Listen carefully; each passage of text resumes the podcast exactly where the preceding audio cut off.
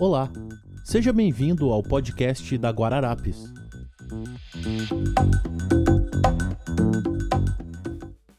Olá, ouvintes do podcast da Guararapes. Meu nome é Fernanda Alonso e hoje vou bater um papo com o Felipe Boni, arquiteto lead AP e fundador da U Green, uma empresa especializada em construções sustentáveis que oferece projetos arquitetônicos, consultorias e treinamentos para profissionais da área. Felipe, você pode se apresentar? Olá, olá, tudo bem? Meu nome é Felipe Boni, eu sou arquiteto, como você já disse, eu tenho é, 17, é, tá, tô perdendo as contas do tempo que eu tenho de formado, 17 anos de formado e eu trabalho com sustentabilidade, na verdade eu venho do mercado imobiliário e eu mudei depois de um certo momento e queria trabalhar né, com, com algo diferente que fosse mais significativo e mudei para essa área de sustentabilidade e comecei a desenvolver essa empresa chamada Green, que trabalha com projetos, trabalha com consultorias e trabalha ajudando outros arquitetos a tornar seus projetos mais sustentáveis e levar esses projetos para o futuro, que é o que a gente acredita, né? Sustentabilidade é o futuro e todo projeto deveria ter essas características embutidas aí no seu, é, enfim, nos seus projetos aí, né? Felipe, me diga uma coisa, como que está a aceitação do público com relação a projetos sustentáveis? A recepção vem crescendo, assim, ela vem crescendo a cada, a cada ano. A gente está desde 2016, né?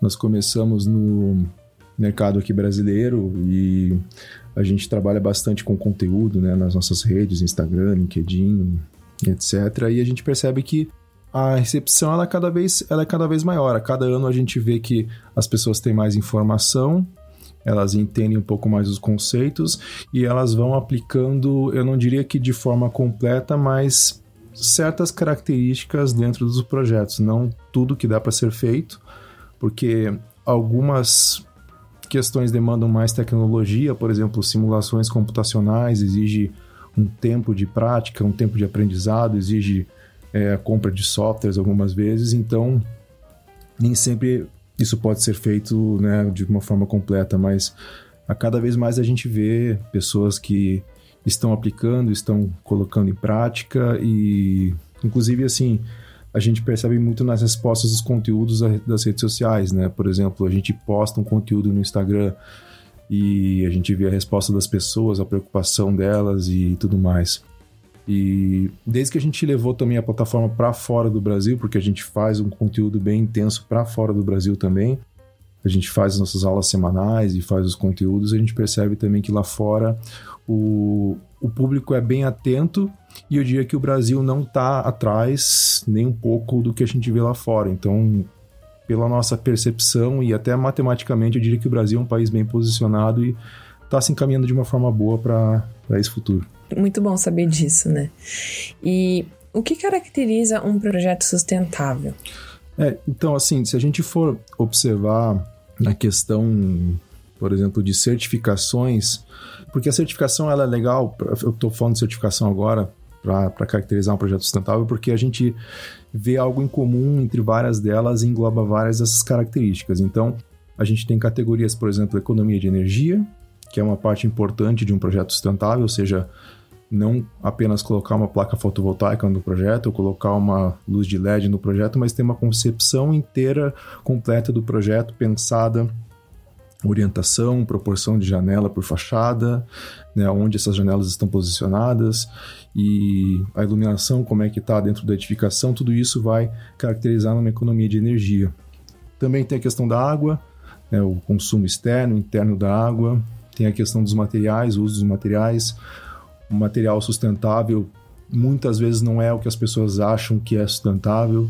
Também tem, é uma questão bastante importante da gente pensar, né, entender como a gente pode realmente encontrar materiais dentro de, uma, de um critério de transparência. Então, materiais é uma outra categoria. Tem a questão da qualidade interna, então qualidade do ar, o conforto, né, do acústico, lumínico, térmico. Tem a questão da qualidade de iluminação, conforto visual das pessoas, tanto a nível de iluminação natural quanto artificial. Então, tudo isso são facetas que são importantes, assim. Tem a questão até do, do, da implantação do projeto dentro do, de uma cidade, né? Como que ele se relaciona com a cidade, isso também tem uma, uma importância bem grande para a sustentabilidade. Então, não é apenas o caráter ambiental, né? É questão do ambiente, das pessoas viverem bem dentro desse espaço também. E as pessoas estão conseguindo perceber o benefício a longo prazo dos elementos e da, da arquitetura sustentável? Sim, é, uma, é um momento de transição, assim, porque antigamente o que, que acontecia? As pessoas simplesmente falavam: fazer um projeto sustentável é mais caro. Então não é prioridade, então não vou fazer. Ou vou fazer uma coisinha aqui, uma coisinha ali e vou deixar para trás. Agora a gente consegue.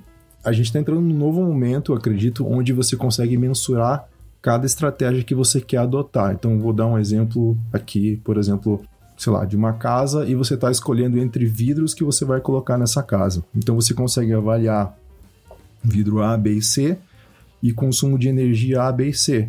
E aí você olha, o vidro A eu vou ter, vou gastar tanto, vou gastar X, mas eu tenho essa recuperação do investimento, sei lá, em três anos.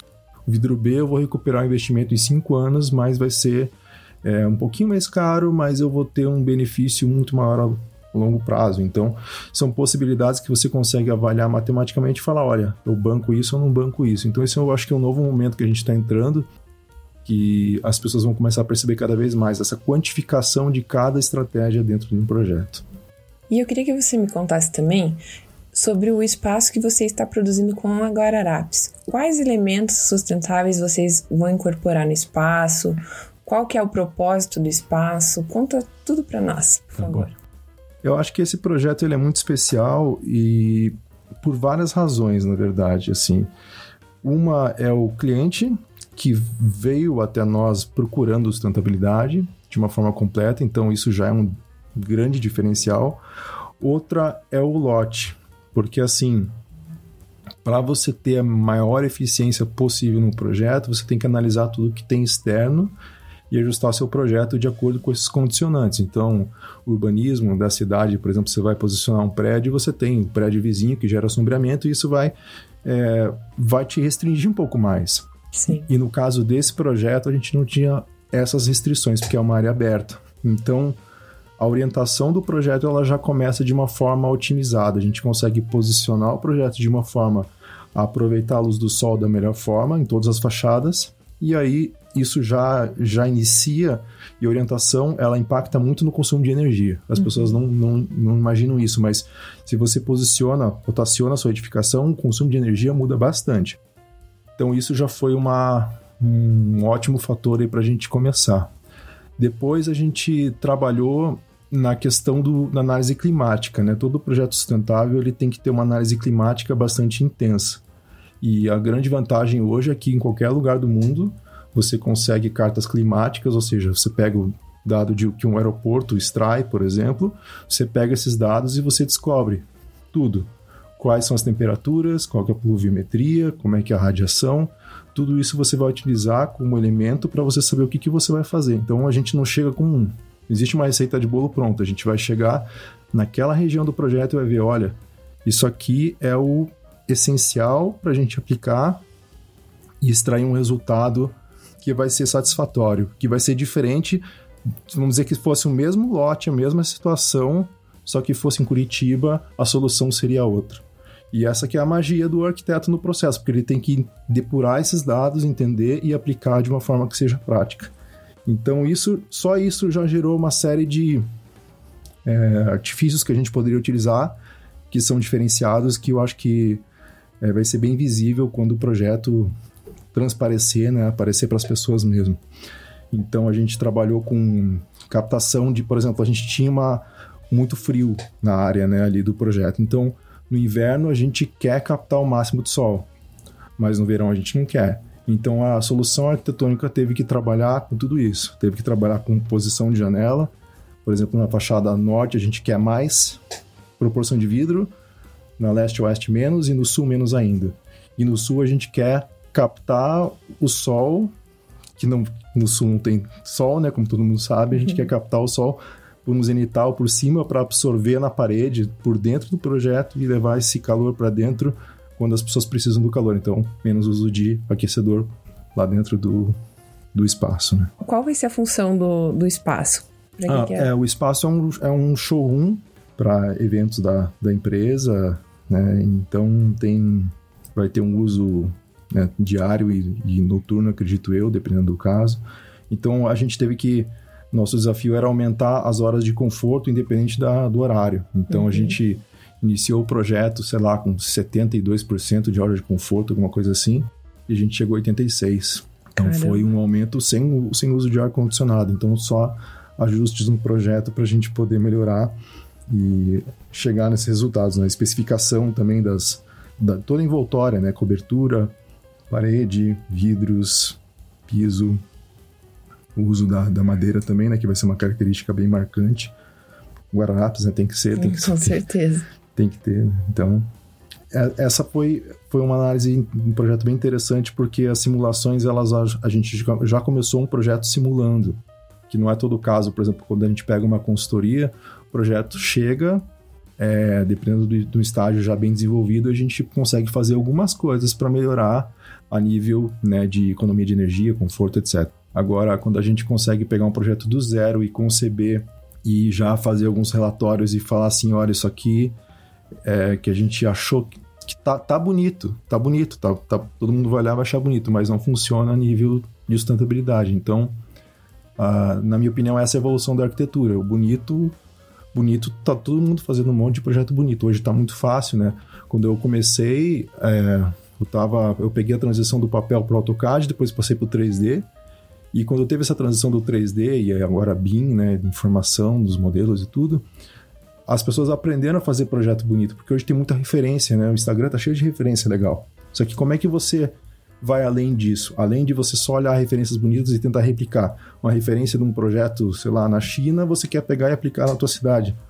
Para mim não faz sentido. Então a gente tem que ir além do bonito, né? Pegar o, uma, uma boa referência, beleza, mas você tem que criar de acordo com o seu com a sua situação.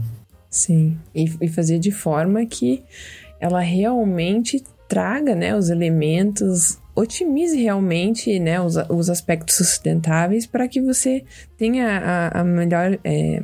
é... o melhor uso dos conceitos, assim, né? É. Para chegar num resultado em que, que ele tenha é, uma, até uma relação cultural mesmo com. Porque, assim, se você olhar o, as cidades e, e suas regiões, e cada região tem uma arquitetura que prevalece lá, e geralmente ela prevalece por um motivo ambiental, muitas vezes. Sim. Só que devido a esse, excesso de informação que existe na arquitetura hoje, as pessoas pegam um monte de referência e eles querem fazer algo que, que apareça. Né? Sim. Né? Pô, tem que ser um projeto bonito. Que se diferencie, seja... né? Exato.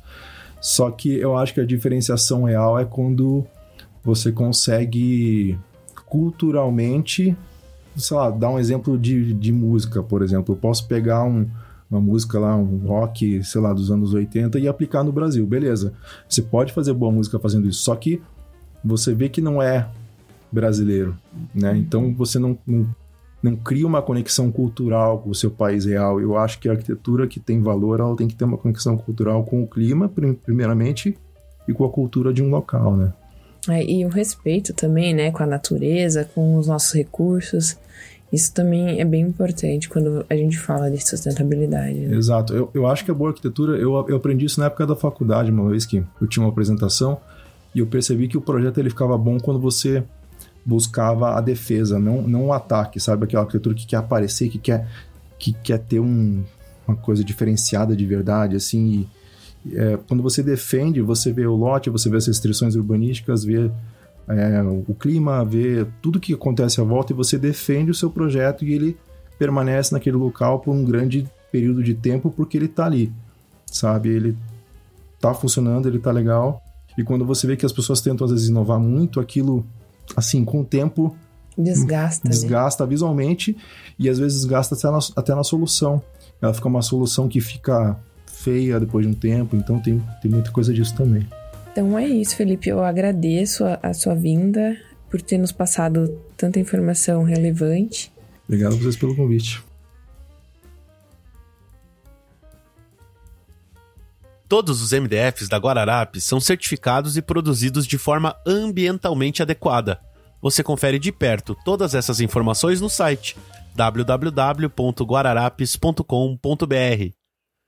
E por hoje ficamos por aqui. Nos vemos no próximo episódio do podcast Guararapes.